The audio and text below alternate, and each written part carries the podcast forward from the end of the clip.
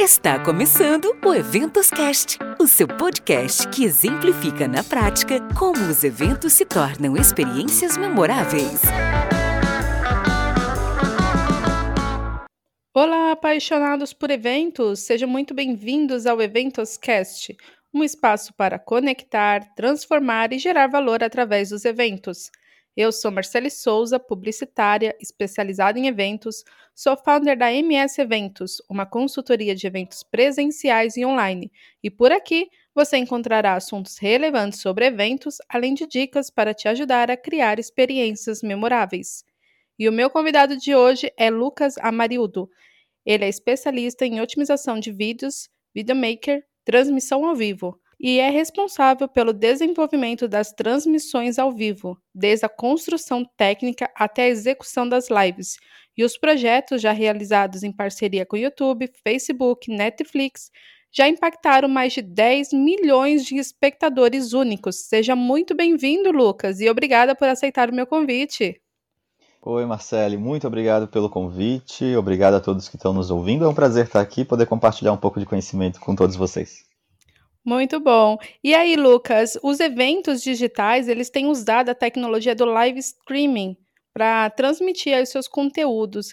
Eu gostaria aí primeiro, né, que você contextualizasse aqui para os nossos ouvintes quais as diferenças entre o streaming e o live streaming. Perfeito. A gente pode considerar o live streaming como sendo um filho do streaming, né? O streaming que está tão popularizado hoje em dia, com tantas plataformas, que na verdade é quando existe um conteúdo disponibilizado, né, um conteúdo on demand que foi gravado previamente, disponibilizado para o público e esse público assiste via internet.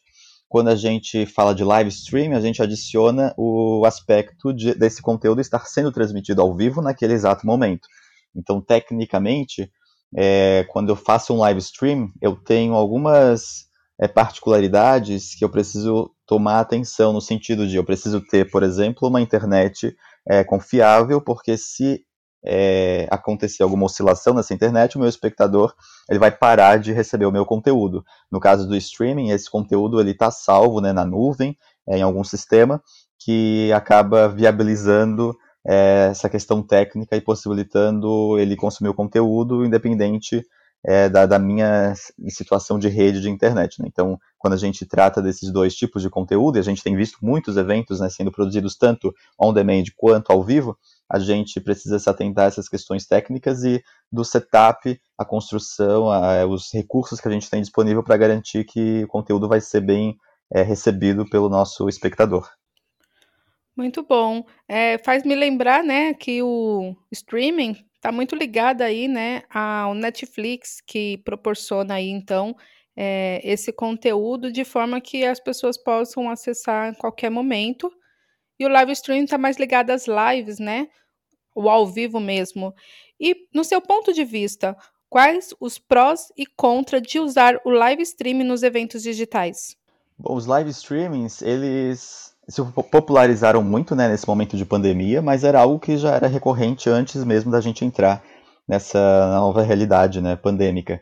Antes né, da gente da gente estar tá nesse contexto, a gente no, no cenário de marketing digital, por exemplo, a gente já tinha muito a questão dos webinars, né, que eram muito famosos e recorrentes, que eram uma espécie de evento transmitido ao vivo, né, então um recurso usando live streaming, mas com as limitações de produzir eventos físicos, isso se tornou muito mais recorrente, né? O interesse das pessoas por conseguir produzir conteúdos ao vivo, transmitir esse conteúdo no momento em que ele estivesse sendo é, compartilhado.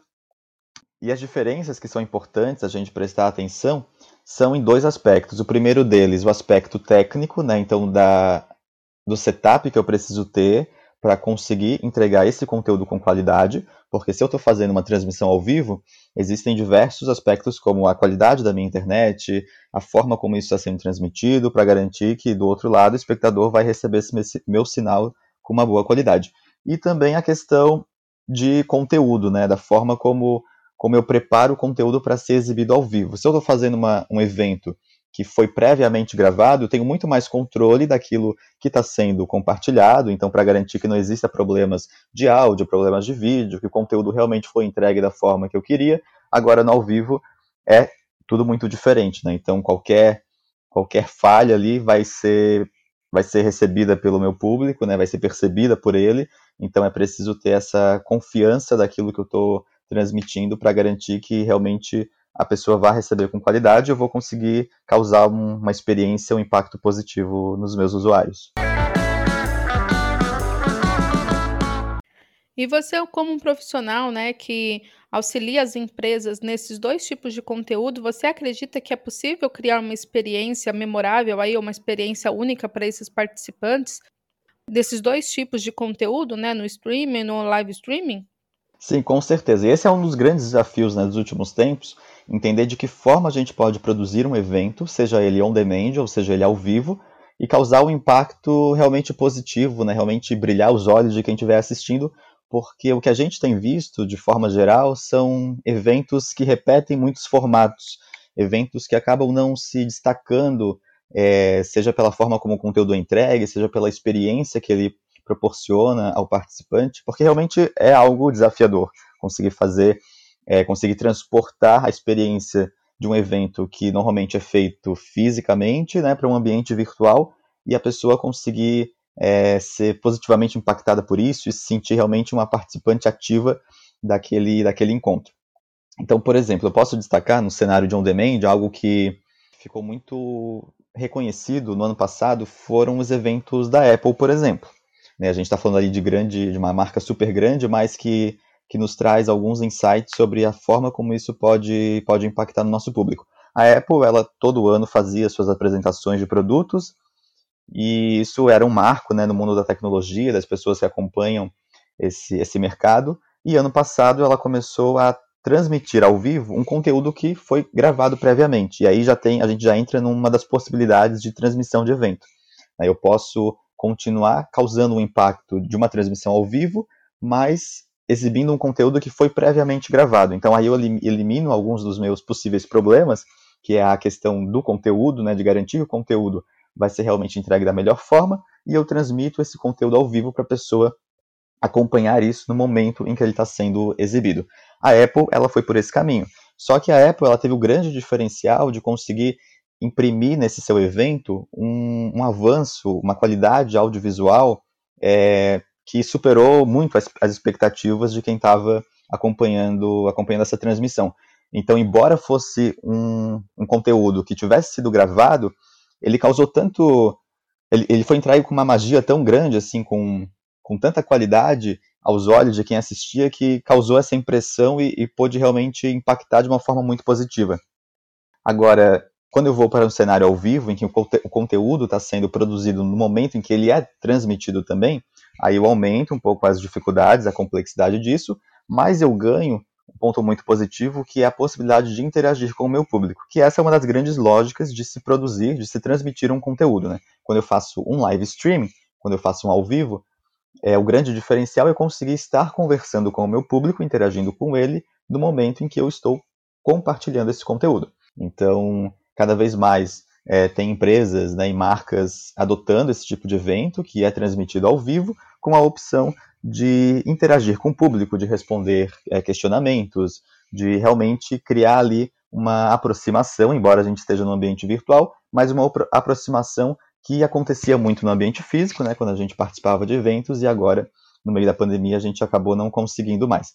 Então, de exemplo, né, de, que eu acho de um case de muito sucesso, é, de um evento que foi transmitido ao vivo foi ano passado, a Resultados Digitais, quando ela adaptou o seu RD Summit, que é o maior evento de marketing digital do Brasil, para o cenário virtual com o Hostel by RD Summit.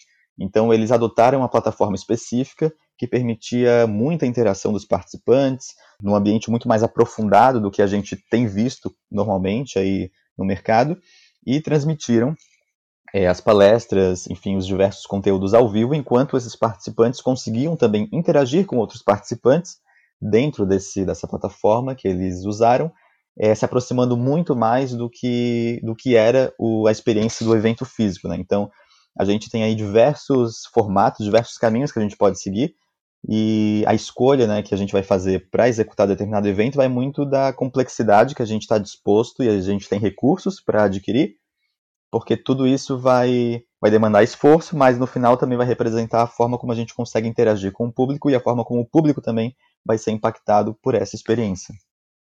É verdade, né, Lucas? E realmente, assim, é preciso de que seja pensado na experiência que o conteúdo e que o evento vai proporcionar, né? É, seja pelo conteúdo on demand ou pelo conteúdo ao vivo ou gravado, é importante se pensar em toda a dinâmica do evento, né? De como isso de fato vai gerar um efeitual para o participante, né? É, a gente tem que sair um pouco daquele evento mais é, gravado, uma palestra sem interação nenhuma, é, e criar sim ações dentro do evento, né, com esses conteúdos que façam então a diferença ali para aquele participante faça sentido. Então isso começa lá atrás mesmo na construção do evento, fazer com que o participante, né, o que o público ele esteja ali com, é, na concepção da ideia do evento, precisa considerar né, o que faz sentido, quais são as dores do público e o que, que o evento vai resolver para que, então, seja a, a forma que se escolher apresentar esse evento para o público que faça de fato sentido para eles, para eles poderem então vivenciar essa experiência. E aí falando sobre ferramentas de transmissão, quais que você indica e o porquê? Bom, ferramentas existem diversas, né? Algumas mais acessíveis, outras menos. É, quando a gente fala de, de evento que, que é gravado, né, e vai ser disponibilizado para um público, a mais acessível hoje em dia é o YouTube. Só que o YouTube ele tem algumas é, restrições no sentido de privacidade desse conteúdo. Né? Então, ele é super tranquilo para eu conseguir subir o meu conteúdo, criar uma playlist, embedar esse conteúdo numa landing page, enfim, numa página onde o evento vai estar hospedado mas eu não consigo restringir o acesso desses vídeos apenas aos participantes do evento. É, se o evento ele é um evento que tem um ticket, né, que foi que tem ingressos a se comprar, fica ainda mais difícil fazer essa divisão. Então, o YouTube, ao mesmo tempo que é o mais acessível, ele acaba sendo ele acaba dificultando esse processo de restringir este acesso. Então, é muito fácil a pessoa copiar o link, né, compartilhar com outras pessoas, e aí a gente perde o controle de quantas pessoas estão acessando, se realmente apenas quem converteu vai acessar, fica um pouco mais complexo.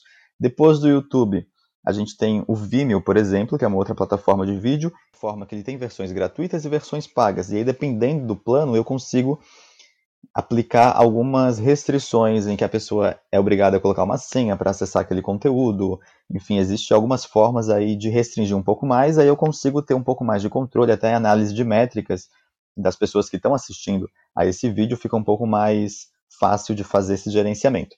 E aí existem plataformas muito mais avançadas, se a gente for pensar num modelo de evento, até como é Resultados Digitais fez ano passado com o RD Summit, por exemplo, quando eles fizeram é, esse evento com todas as opções de interação, de engajamento dos participantes, eles usaram uma plataforma é, estrangeira chamada Swapcard, S-W-A-P Card, que é uma plataforma que exige um investimento financeiro alto, mas que ao mesmo tempo ela entrega recursos e benefícios que estão além dos que a gente costuma ter acesso hoje em dia aqui no Brasil. Então é um tipo, é uma possibilidade, por exemplo, né, para as empresas que querem realmente investir, têm condições de investir para entregar uma experiência é, além do que a gente está acostumado a ver. Então é, um, é, um, é uma possibilidade para conseguir criar esse cenário de evento, né? E daí a pessoa nessa plataforma consegue embedar a transmissão ao vivo, seja uma transmissão feita no YouTube, no Vimeo ou em alguma outra, outra plataforma, mas é um espaço onde existe muito mais recursos de interação entre participantes. Se o evento tem patrocinadores, eu consigo colocar esses patrocinadores em contato com os meus participantes. Então, é uma plataforma que hoje, assim, ao meu ver, é a que mais se aproxima de uma entrega próxima do que a gente costumava ter no ambiente físico, né, quando a gente participava dos eventos, que tinha o um contato ali cara a cara com vários participantes, aquele networking super rico, é, um, é um dos, uma das opções que hoje parece entregar mais essa vivência que a gente costumava ter. Então, transpõe o que a gente tinha no físico para o ambiente virtual. E aí vai muito de entender é, qual é o cenário, né? Porque realmente nem todo mundo consegue ter acesso a um recurso nesse nível e vai precisar partir para um YouTube, para um Vimeo, e aí entender de que forma que isso faz mais sentido e pode ser melhor aproveitado pelas empresas. É, tudo está ligado também, né, Lucas, ao propósito que o evento quer atingir. Porque a gente tem visto muitos eventos sendo transmitidos pelo YouTube, né? É, e uma aderência maior justamente pela facilidade de ser uma rede social que faz parte do dia a dia das pessoas, né? É, e também depende muito do que o evento está propondo com aquela ação, né? E como você mesmo falou, se for um evento pago, não é interessante colocar no YouTube, porque facilmente as pessoas vão conseguir, né? Claro que não é todo mundo que sabe fazer isso, mas facilmente eles podem compartilhar esse link. E aí sim é preciso pensar então em outras plataformas que não permita essa manobra ali é, de compartilhamento, mas também é possível, né, gerar relatórios em cima dos vídeos, tanto do YouTube como de outras plataformas, não é mesmo? Exato, com certeza. E esse é um ponto positivo que a realização de eventos virtuais trouxe para a gente, porque eu não sou estrategi estrategista de eventos, mas eu vejo muita gente né, que trabalha e desenvolve eventos comentando que quando é feito, né, produzido um evento físico, fica difícil entender como analisar essas métricas e a jornada desses participantes, e depois do evento entender é, o que, que influencia ele nas tomadas de decisão, mas quando a gente está num ambiente virtual e a gente produz um evento né, que é transmitido, que é, é, que é disponibilizado virtualmente, a gente consegue ter acesso, como você mesmo disse, a, a dados né, que, que os, as plataformas nos permitem, que vão nos ajudar, dependendo da estratégia de cada marca, de cada empresa, a traçar ali uma jornada daquele participante, conseguir conduzi-lo para alguns caminhos que são mais estratégicos. Então, até falando do YouTube, né, que hoje é, é a plataforma mais popular e mais acessível para todos, é, eu posso, por exemplo, se eu tenho uma semana de transmissões de conteúdo, eu posso fazer meu primeiro,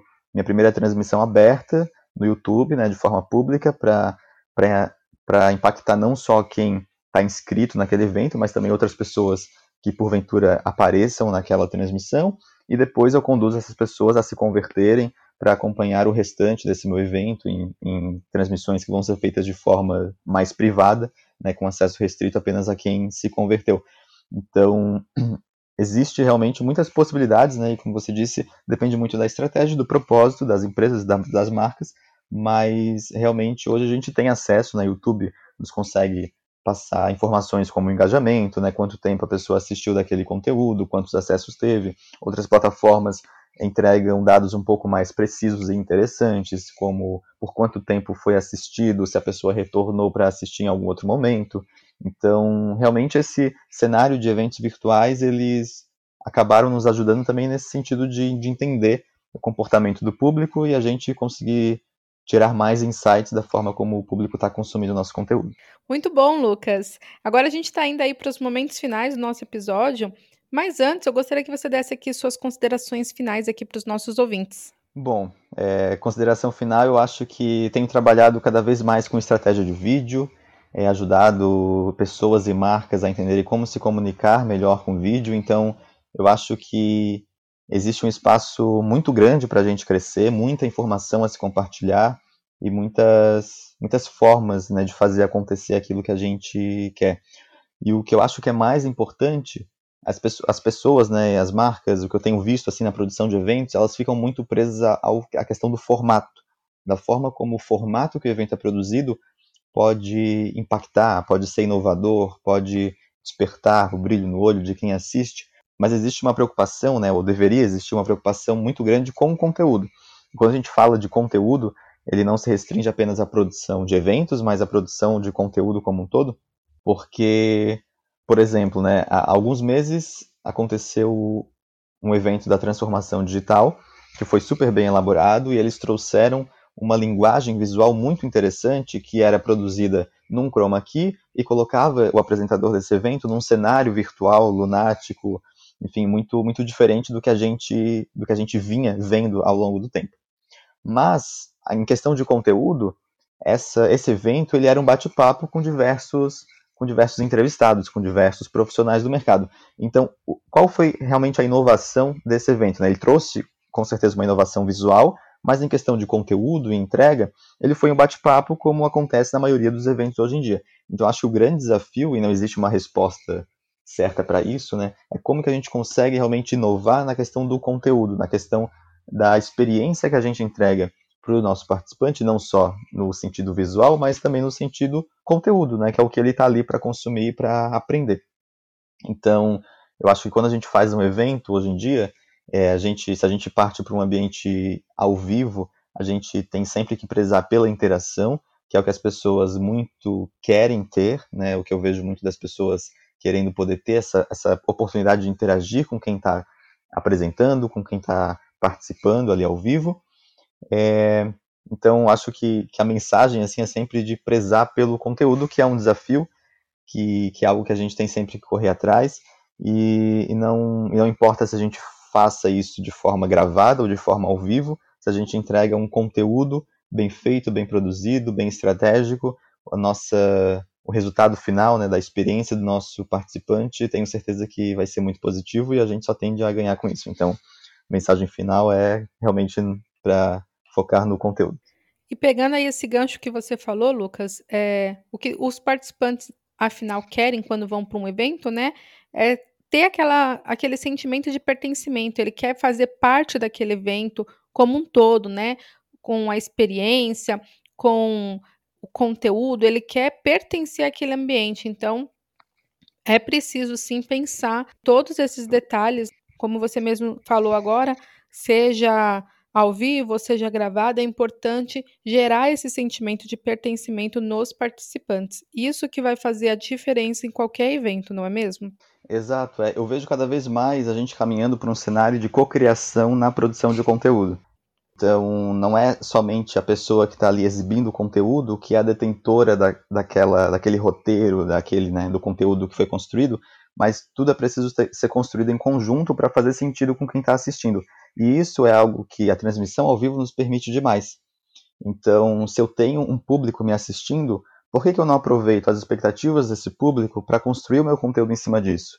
Né? Por que, que eu não aproveito os questionamentos, os interesses deles para entregar aquilo que faz mais sentido para o que eles querem? Né? Porque quando a gente vai para uma produção de evento, às vezes tudo é muito roteirizado, né? A gente já tem as perguntas que a gente vai fazer, é o caminho que aquele papo com os convidados vai se tomar, mas a gente acaba deixando de lado os interesses de quem está assistindo e quando a gente vai, por exemplo, no evento físico, normalmente a gente tem um espaço para perguntas e respostas, né? existe uma interação humana ali que a gente não tem no ambiente virtual, então é muito legal se a gente tiver a oportunidade de conseguir aproveitar os insights que o próprio público nos dá para conseguir construir conteúdo em cima disso também, e aí eu tenho certeza que tudo vai ser muito mais efetivo e todas as partes ganham, né, do, de quem está compartilhando o conteúdo, por saber que está entregando algo que o seu público realmente vai se identificar, e o público por estar tá, é, investindo o seu tempo naquilo que realmente ele quer aprender e ouvir. Isso mesmo, Lucas, falou tudo.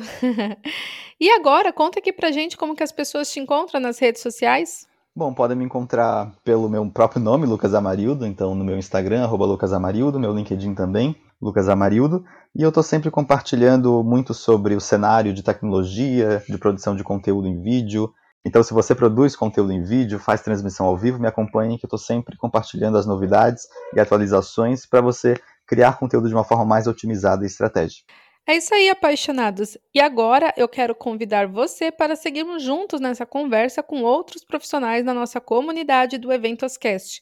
Para entrar, basta acessar o nosso site eventoscast.com.br e acessar ali o ícone do WhatsApp ou pelo link da bio do nosso Instagram, eventoscast.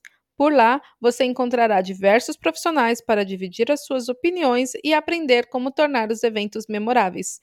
Estamos chegando aos momentos finais do nosso episódio e eu quero agradecer mais uma vez, Lucas, por você ter aceitado o meu convite.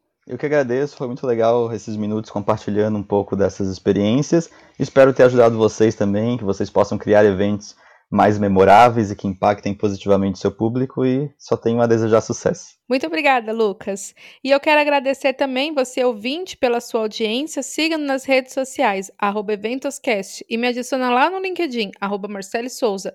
E para você que está ouvindo e curtindo esse episódio pelo Spotify, não esquece de clicar no botão seguir para ser avisado sobre os novos episódios. Ou se você estiver ouvindo pelo iTunes, deixa as suas cinco estrelinhas lá e comenta que eu vou ler tudinho. Até mais. Tchau, Lucas. Tchau, Marcele. Tchau, tchau, pessoal.